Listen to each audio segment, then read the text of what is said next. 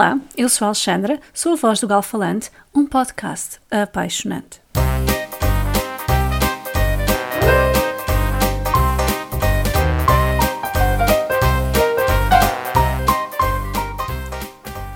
Fevereiro é o mês do amor e não é por acaso. Na época da Roma Antiga, organizava-se antes da chegada da primavera um festival de expiação, purificação e fertilidade, as Lupercalia, ou Dias Februatus, nome este que provém dos instrumentos de purificação, februa. Não se podem apagar da memória individual ou coletiva milhares de anos de tradições, costumes, crenças num abrir e fechar de olhos. Mesmo quando o romano Cornélio se converteu ao cristianismo, não se podia esperar que as práticas pagãs desaparecessem num estalar de dedos. E a Igreja sabia disso. Os rituais pagãos continuaram a ser celebrados da mesma maneira, mesmo quando o cristianismo ganhava terreno. E a Igreja, por seu turno, na tentativa de extingui-las, deu largas à sua imaginação. Converteu alguns rituais àquela que seria a moral cristã. Criou as suas próprias festividades e práticas ressignificou tradições antigas de forma a que se aproximassem mais do catolicismo. Em poucas palavras, a Igreja tentava puxar a brasa à sua sardinha. Portanto, sempre que era possível, dava novo sentido ao que já existia, ou apropriava-se de nomes eventualmente relevantes. Surgem, ao longo dos séculos, várias personagens com o nome de Valentim cujas histórias acabam por se fundir numa só, a que dá origem à lenda. Um padre que realizava casamentos em segredo, apesar de Cláudio II ter decretado a proibição dos matrimónios como forma de encorajar os jovens a se alistarem no exército.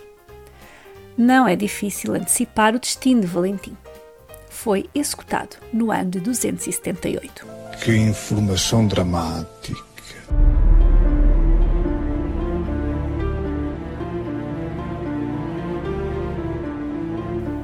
Ora, como as festas orgíacas não tinham fim à vista, a Igreja astuciosamente convencionou que dever-se-ia celebrar o Santo Amor a 14 de fevereiro, a data da sua morte, convenientemente coincidente com o dia principal das Lupercalia, a 15 de fevereiro. E assim, sobrepondo-se a uma tradição milenar a igreja acabou com a festa mais louca da altura. E não podia ser um bom presságio. As bacanais já tinham sido proibidas, agora as Lupercalia? Só se podia adivinhar um período muito negro pelo andar da carruagem. A Idade Média.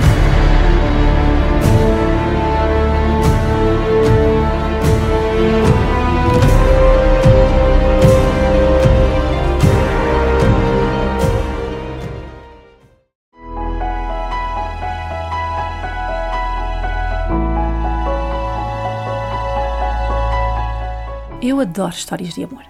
Quem não gosta? E a literatura está cheia de histórias, umas reais, outras não. Pois, verídicas ou não, eu prefiro as histórias arrebatadoras e intensas, as trágicas. Talvez porque são as mais veementes. Marco António e Cleópatra, Joana a Louca e Filipe o Belo, Frida Kahlo e Diego Riviera, Henry Miller e Anais Nin, Salvador Dali e Garcia Lorca.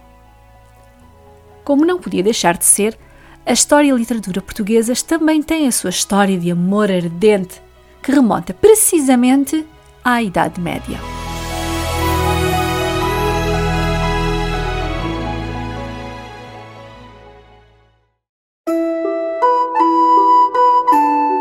Corria o ano de 1336, quando Dom Pedro casou por procuração com Dona Constança o casamento não foi logo consumado, porque nesta altura Dona Constança era prisioneira de Dom Afonso XI de Castela, no castelo de Touro, em Zamora. Ao que parece, o rei de Castela, embora tenha casado com Dona Constança, estava de olho na coroa portuguesa. Por isso, repudiou-a e manteve-a em cativeiro. Dom Afonso XI, entretanto, casou com Maria de Portugal, filha de Dom Afonso IV, rei de Portugal. E Dona Constança, por sua vez, com Dom Pedro, também filho de Dom Afonso IV. Confusos? Eu também. Como Dom Afonso XI de Castela não estava lá muito contente com a união de Dona Constança com o futuro rei de Portugal, não permitiu a sua libertação. Este casamento representava aos olhos deste rei uma ameaça à segurança do reino de Castela. Claro está, isto dá origem a uma guerra que durou pelo menos dois anos.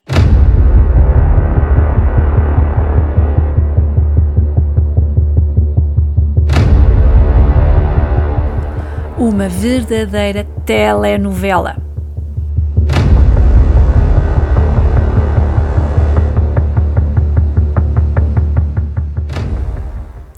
Finalmente decidiram fazer as pazes. Não porque quisessem, mas porque tornava ambos os reinos mais fracos e, consequentemente, proveitosos para os moros. Dona Constança veio para Portugal e no séquito de Aias veio também Inês de Castro, cuja beleza era tal que Dom Pedro se perdeu loucamente de amores por ela.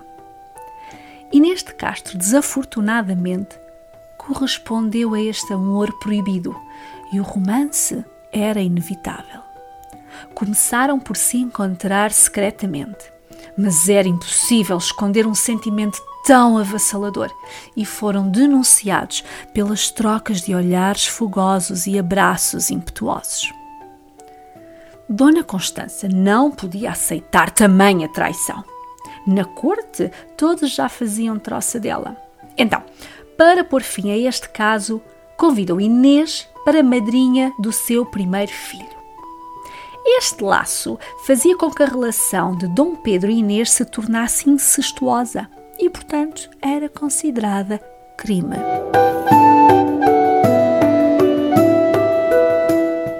Por sua vez, o pai de Dom Pedro, temendo esta relação insana, exila a apaixonada Inês na fronteira espanhola.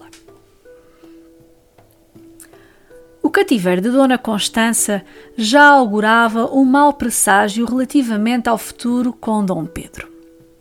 O desgosto acaba por matá-la em 1345, deixando dois filhos, Dona Maria e Dom Fernando, futuro rei de Portugal.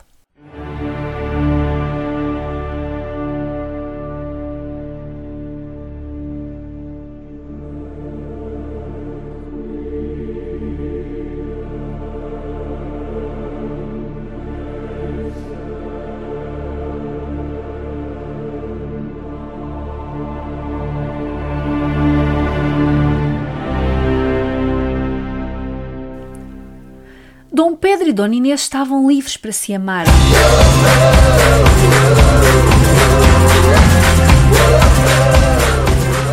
A galega voltou para Portugal para os braços do seu amante, de quem teve quatro filhos.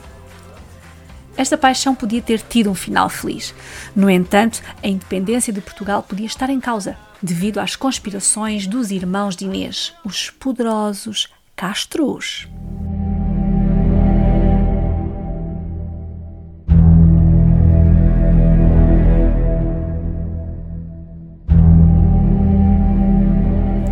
A morte de Inês evitaria o casamento com Dom Pedro e deste modo seria a única solução para a proteção da coroa.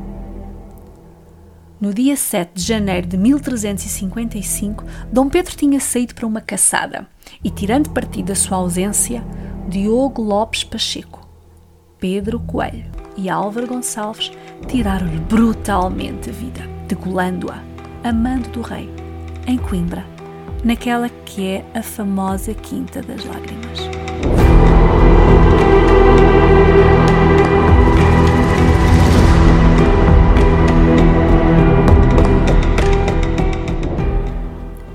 Possuído por uma dor inimaginável, Dom Pedro revoltou-se contra Dom Afonso IV. Iniciou-se assim uma guerra civil. Em 1357, após a morte de seu pai, Dom Pedro foi coroado rei de Portugal. E, ainda aceso o desejo de vingar o cruel assassinato da sua amada, preparou meticulosamente a sua vingança.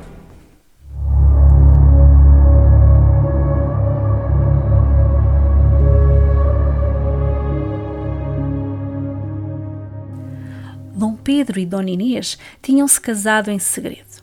Apesar de terem passado seis anos da morte da sua amada, Dom Pedro não a esqueceu e fez-lhe a mais bela das homenagens. Mandou que a desenterrassem e assentassem no trono. Dona Inês foi coroada com toda a pompa e circunstância. Sob pena de morte, todos os nobres foram obrigados a beijar a mão cadáver da rainha.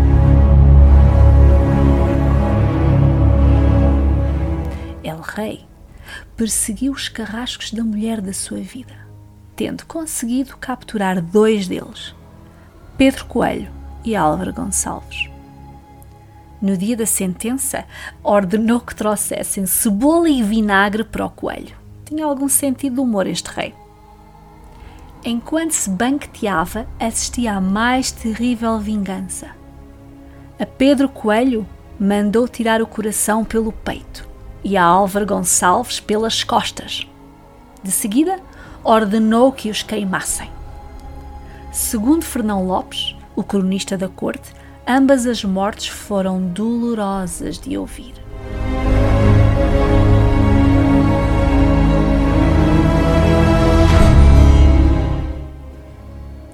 Dom Pedro foi viúvo durante todos os dez anos do seu reinado, mas divertiu-se muito.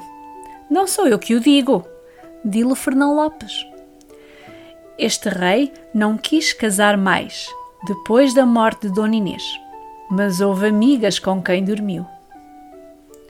Amigas e não só.